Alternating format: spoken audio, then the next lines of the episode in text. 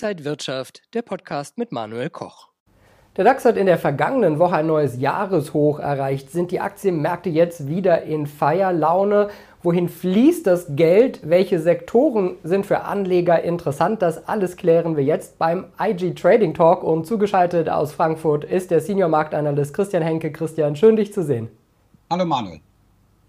Christian, wir haben ein volles Programm heute. Schauen wir vielleicht mal auf die Sektoren. Welche sind da interessant?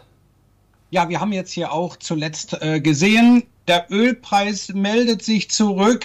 Die OPEC äh, kündigt äh, die Reduzierung der Fördermengen an und ja, dann plötzlich kommt die totgesagte Inflation zurück und natürlich im Schlepp äh, natürlich dann auch die Zinsangst. So, und äh, ja, das haben wir natürlich jetzt auch sofort bei einigen Sektoren, vor allem natürlich auch den zyklischen Sektoren, auch zu spüren bekommen. Ja, was ist denn jetzt aktuell äh, beliebt? Äh, das sind die defensiven Sektoren. Und das haben wir jetzt ja schon eigentlich einige Zeit vor dem Ölpreisanstieg bereits äh, gesehen, äh, obwohl der DAX ähm, ja nach einer kurzen äh, Pause wieder nach oben tendierte und auch ein neues Jahreshoch erreicht hat.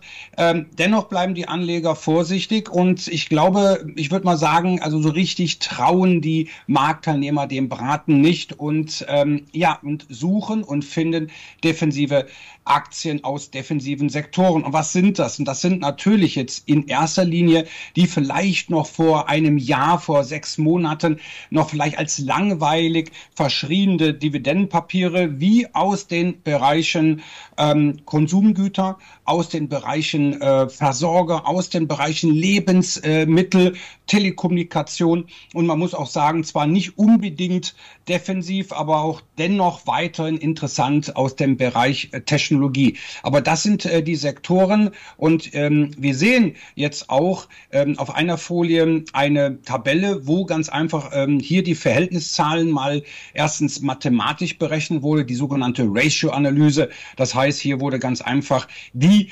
Entwicklung der ähm, einzelnen Stock 600 Sektoren mit der des Gesamtmarktes verglichen und auch grafisch aufbereitet. Ja, also äh, der ein oder andere Zuschauer kennt ja die relative Performance-Matrix hier mal ein wenig anders dargestellt. Aber im Grunde das Ergebnis sehen wir ja hier auch in dem oberen Quadranten. Da finden wir die genannten Sektoren. Was auch ähm, interessant ist, und äh, Manu, da werden wir vielleicht mal in, beim nächsten Mal drüber reden, das ist oder das ist der Bereich ähm, Tourismus, ja, äh, Travel and Leisure, wie es so schön auf Neudeutsch heißt. Das heißt also auch hier sieht man auch wieder, ähm, ja, die Pandemie ist äh, im Grunde eigentlich für viele vorbei. Wir reisen wieder. Deutschland ist Reiseweltmeister. Also auch ein Bereich, der zuletzt doch outperformt hat. Aber heute, glaube ich, reden wir erstmal über den Bereich Konsumgüter und über den Bereich äh, Versorger. Und natürlich dann darf auch ein Schuss Technologie nicht fehlen. Ja, lass uns noch mal auf die defensiven Sektoren kommen. Vielleicht können wir da noch mal ein bisschen genauer hinschauen. Ja, äh, wir in der Technolyse, in der Intermarket-Analyse haben natürlich ein sehr schönes Hilfsmittel, äh, ja, wie ich schon gerade gesagt habe, die Ratio-Analyse. Ganz einfach eigentlich äh, gemacht und auch für jeden Zuschauer nachvollziehbar. Hier dividiere ich ganz einfach den Kurs des Stocks 600, in diesem Fall äh, der äh, Konsumgüteraktien, durch den Gesamtmarkt hier dargestellt, durch den Stocks 600. Ne? 600, weil wir ganz einfach hier die 600 größten europäischen Konzerne und deren Aktien natürlich hier als Basis haben. Und da erhalten wir halt einen Quotienten, den indexieren wir noch auf 100, damit wir das schön wie in der Tabelle zu sehen war vergleichen können. Aber interessant ist, dass wir natürlich so ein Ratio-Chart auch mit Lineal und Bleistift zu Leibe rücken können. Und was wir sehen ist, dass wir unlängst, nämlich so Mitte März, da haben wir hier einen ganz einfachen äh, charttechnischen Widerstand nach oben durchbrochen. Das war der Startschuss für die Outperformance der Konsumgüteraktien gegenüber dem Gesamtmarkt. Das heißt also, diese Aktien, die noch vor Monaten, die vielleicht noch vor einem Jahr äh, ja im Grunde eigentlich keine angepackt hätte, weil ganz einfach die Situation anders war. Da waren vielleicht noch zyklische Werte eher gefragt. Das hat sich jetzt gedreht. Und äh, wenn wir uns mal so die Intermarket-Analyse anschauen, ist das immer doch so ein kleines Warnsignal, wenn die defensiven Sektoren, also wie die Lebensmittel, Konsumgüter, äh, Basiskonsumgüter kann man auch bezeichnen, Telekommunikation, Pharma und Versorger, wenn diese plötzlich in der Performance, in der Gewinnerliste ganz oben stehen, ähm, ist das immer so ein kleines äh, Warnsignal. Kommt eine Rezession, ja oder nein? Also die Börsianer, die Marktteilnehmer gehen aktuell doch schon ein wenig davon aus, beziehungsweise sagen sich ganz einfach, ich schütze mein Kapital, ich möchte gern lieber in sichere Aktien investieren. Und auch da bei den Konsumgütern hast du uns eine Grafik mitgebracht und da heißt es, Konsumgüter sind die erste Wahl. Ja, genau. Und da sieht man natürlich nochmal im oberen Chart, also hier äh, ganz einfach ein Vergleichschart, wo ich den Stock 600 äh, äh, Konsumgüteraktien mit dem Gesamtmarkt vergleiche. Und da ist es im Grunde natürlich auch so, dass die äh, verschiedenen Subindizes des Gesamtmarktes des Stock 600 natürlich schon überwiegend äh, im Gleichschritt äh, letztendlich äh, marschieren. Aber auch wir sehen, dass sich das äh, durchaus ändern kann. Und wir haben jetzt aktuell eine klare Outperformance dieser doch in Anführungsstrichen langweiligen Konsumgüteraktien gegenüber dem Gesamtmarkt. Und wir sehen auch so ganz am Ende, die äh, Konsumgüteraktien hatten auch mal einen leichten Rücksetzer, aber aktuell steigt die sogenannte Ratio-Linie, also der praktisch der Quotient äh, aus der äh, praktisch aus der Division der Konsumgüteraktien durch den Gesamtmarkt. Diese Ratio-Linie steigt, befindet und liegt auch über dem magischen Wert von 100. Das heißt also, wir haben eine glasklare Outperformance gegenüber dem Gesamtmarkt und darum ist ganz einfach der Bereich äh, interessant für die Anleger.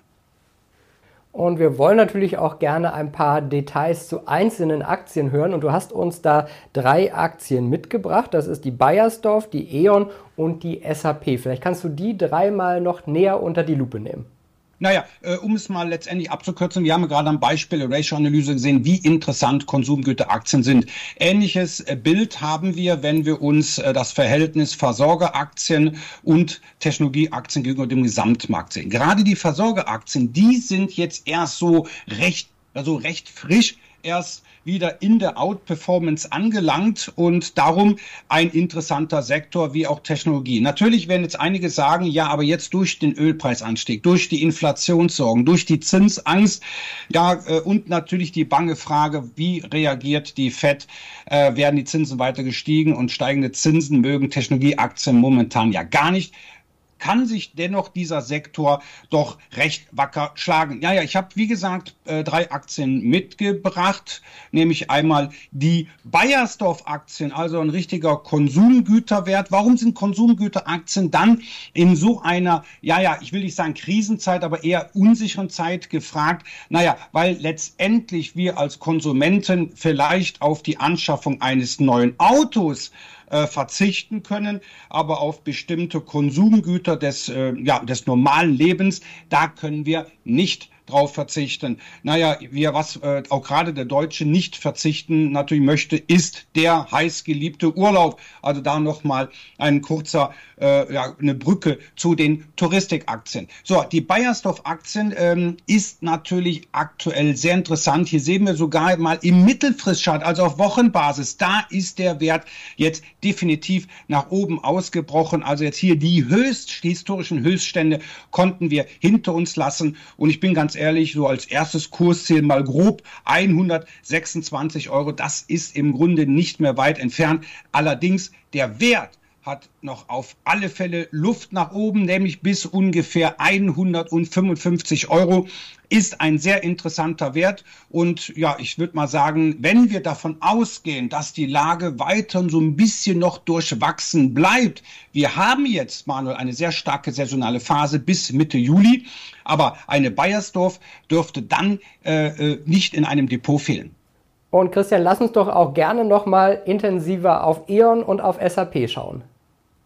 Ja, jetzt kommen wir natürlich zum Bereich Versorger, äh, auch natürlich logischerweise defensiv.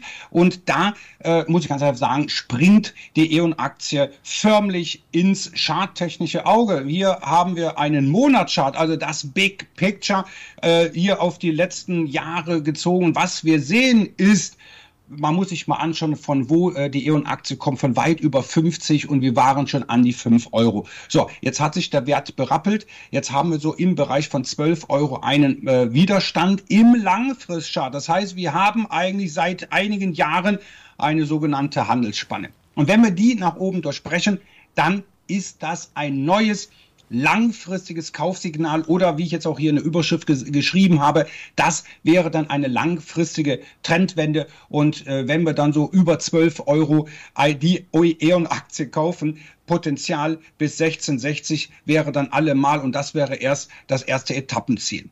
Wenn wir uns jetzt aber auch in dem Bereich Technologie mal anschauen, ja, da haben wir natürlich einige Werte, natürlich wie eine Infineon, wie eine ASML aus den Niederlanden. Das sind natürlich auch interessante Werte. Ich habe jetzt heute ganz einfach mal die SAP Aktie mitgebracht, hier auch im Wochenchart. Das heißt also, das ist jetzt hier kein Intraday-Chart, das ist jetzt hier kein kurzfristiges Investment.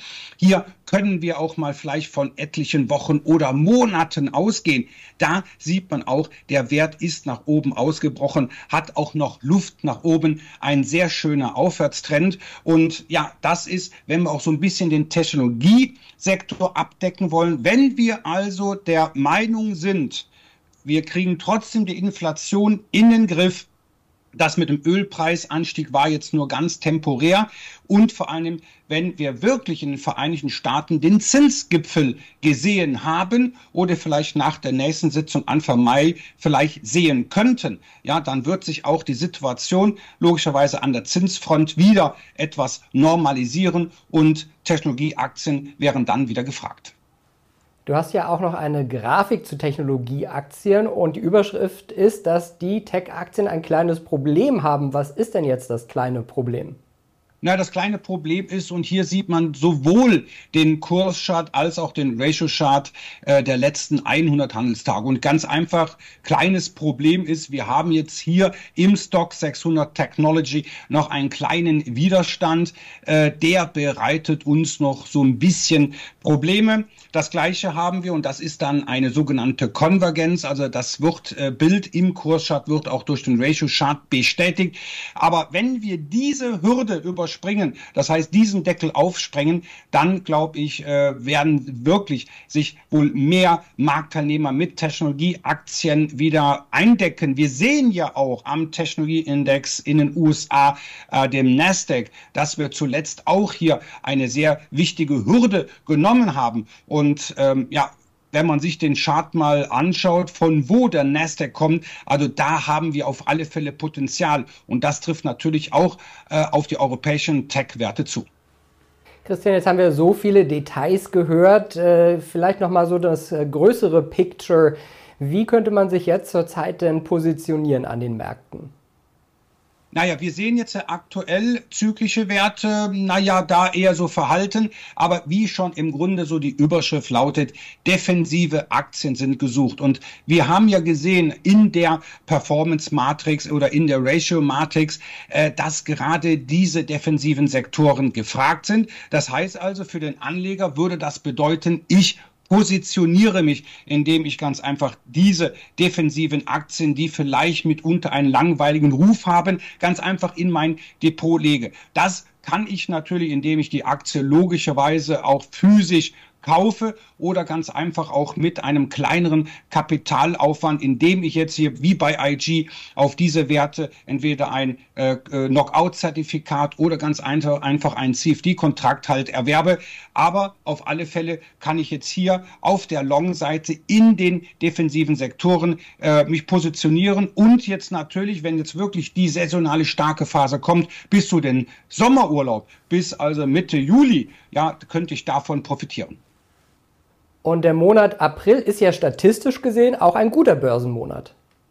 ja, ne, wir sagen ja auch immer, äh, der April macht, was er will. Das mag vielleicht beim Wetter zutreffen, aber an der Börse ist es in der Tat so, dass wir saisonal statistisch betrachtet eigentlich ein ganz guten April in den in der Vergangenheit in den letzten 35 Jahren gesehen haben. Und sogar äh, wenn ich wenn ich das mal äh, sagen darf äh, sell a May go away. Also wir werden auch in einigen Wochen wahrscheinlich auch darüber reden wie schlecht der Mai ist. Statistisch betrachtet ist der Mai gar nicht mal so schlecht. Der Ruf der schlechte Ruf ist ähm, stimmt im Grunde eigentlich gar nicht. Aber der April ist gar nicht mal verkehrt. Ja natürlich man sieht im Hintergrund die Sonne scheint. Das kann morgen wieder ganz anders sein. Aber an der Börse Börse statistisch betrachtet dürften eigentlich in den nächsten Wochen eigentlich die Sonne scheinen.